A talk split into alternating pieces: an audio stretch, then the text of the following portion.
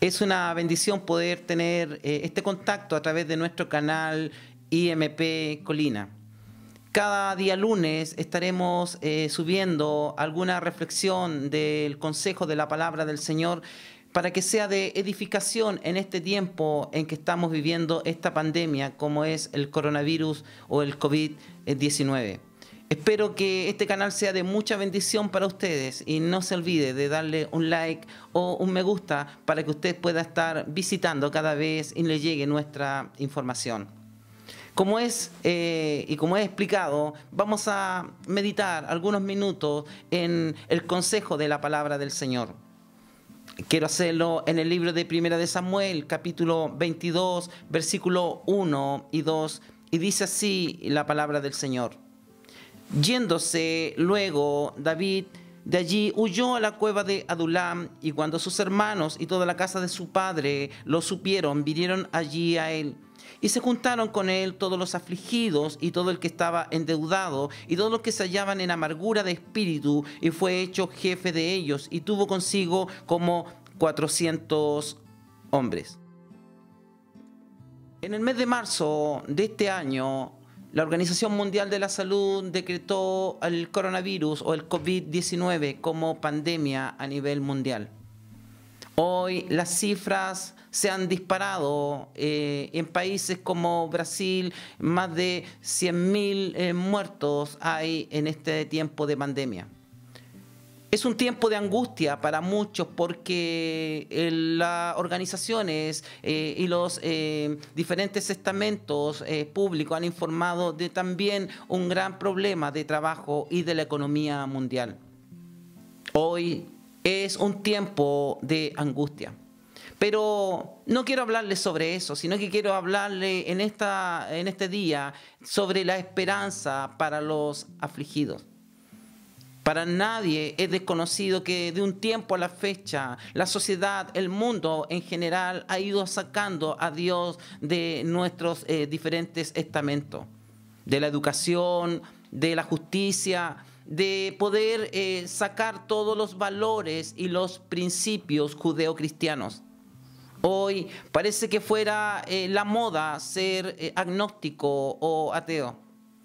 Aquí en este texto que acabamos de leer tenemos algo glorioso y bendito y una esperanza para los que a lo mejor hemos abrazado esta fe en Jesucristo nuestro Señor. El libro y el escritor sagrado narra la historia de David, que fue un eh, hombre conforme al corazón de Dios, y Samuel va y unge a este pastor de oveja para que fuese el próximo rey de Israel. Un pastor, una persona que cuidaba las ovejas.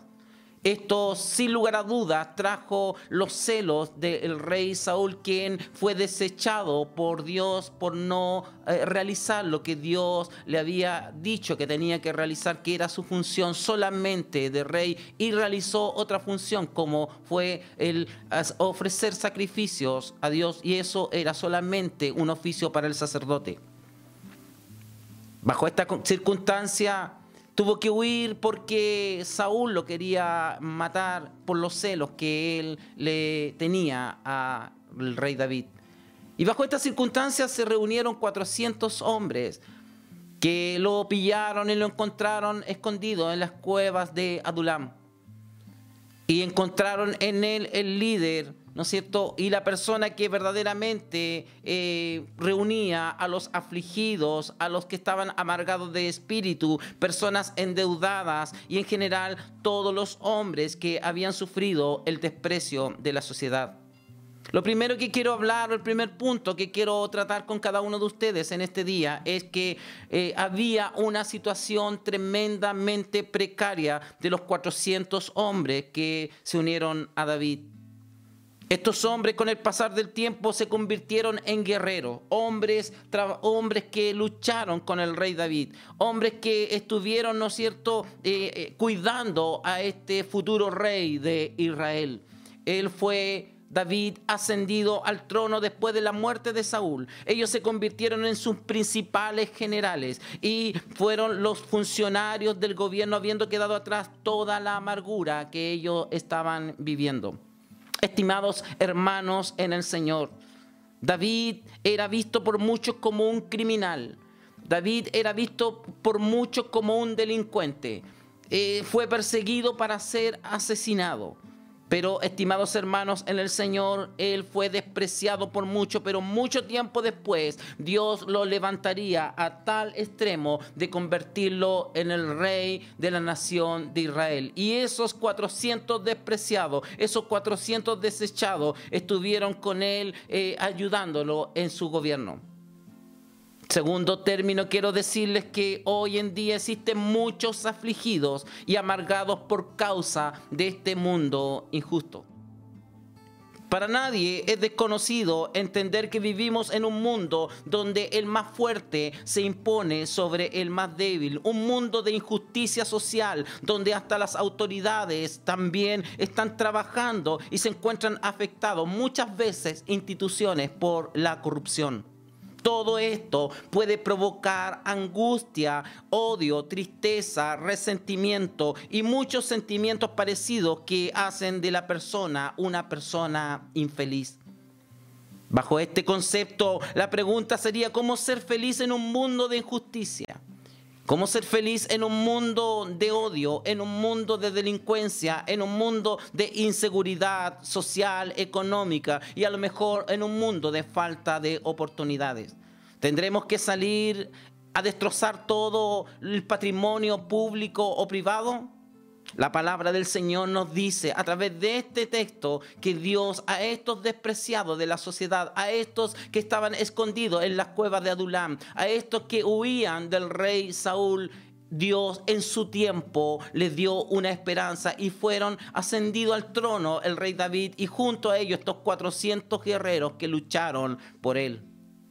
En tercer término, quiero decirle que la esperanza para nosotros no está en una persona, no está en algún programa, no está en alguna eh, circunstancia de la sociedad. Nuestra esperanza está en Cristo. Esa es la esperanza para el hombre o la mujer que verdaderamente espera su oportunidad. La palabra del Señor en el libro de Lucas capítulo 4 versículos 18 y 19 nos dice, el Espíritu del Señor está sobre mí por cuanto me ha ungido para dar buenas nuevas a los pobres, me ha enviado a sanar a los quebrantados de corazón, a pregonar libertad a los cautivos y vista a los ciegos, a poner en libertad a los oprimidos, a predicar el año agradable del Señor. Estas buenas noticias para los oprimidos, estas buenas noticias para los angustiados, estas buenas noticias para los que no lo están pasando bien, es el Evangelio restaurador del ser humano este hombre que está muerto en delitos y pecados, este hombre que está destituido de la gloria del Señor, tiene una esperanza. Y esa esperanza es Jesucristo nuestro Señor. Él tomó nuestro lugar en la cruz del Calvario. Sobre él cayó la ira de Dios y por sus llagas, por sus heridas, nosotros fuimos curados, fuimos perdonados. Y aparte de eso, el Señor en la cruz del Calvario rajó, dice a las 3 de la tarde se rajó el velo del templo en señal que hoy día cada uno de nosotros podemos entrar al lugar santísimo con acción de gracias. Sin lugar a duda, en Cristo somos libres, somos perdonados y somos felices de nuestra vida. Él dijo, voy pues a preparar lugar para vosotros, donde eh, yo estoy, vosotros también estéis. En aquel entonces muchos despreciaban a David ignorando que iba a ser el próximo rey de Israel. Muchos lo despreciaban porque vivía en las cuevas arrancando del rey. Muchas veces nosotros como cristianos hemos sido despreciados por esta sociedad. Hemos sido eh, tratados de locos, de fanáticos, de religiosos y no entienden que verdaderamente nuestra esperanza es Jesucristo, nuestro Señor y suficiente Salvador. Estimados hermanos, el Señor nos invita en medio de nuestra angustia que a lo mejor usted pueda estar pasando en esta pandemia, en este tiempo de esta terrible enfermedad. Él nos dice, no te angusties, no eches sobre ti tus problemas. A lo mejor le han rebajado el sueldo, a lo mejor lo han cesado de su trabajo, a lo mejor no hay quizás mucho en que echar mano en la despensa de su hogar.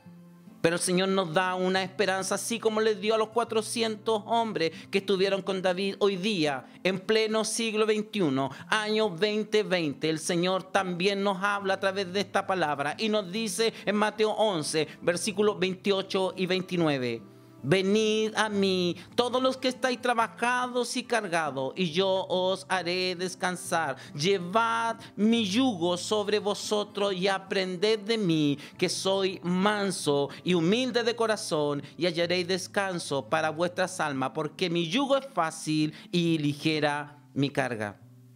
Estimados hermanos, como aquellos hombres afligidos que buscaron a David para hallar su descanso, así nosotros podemos hoy buscar en nuestro amado Salvador. Él nos dará el perdón de nuestros pecados y el descanso para nuestras almas, para ah, encontrar esa paz y esa tranquilidad.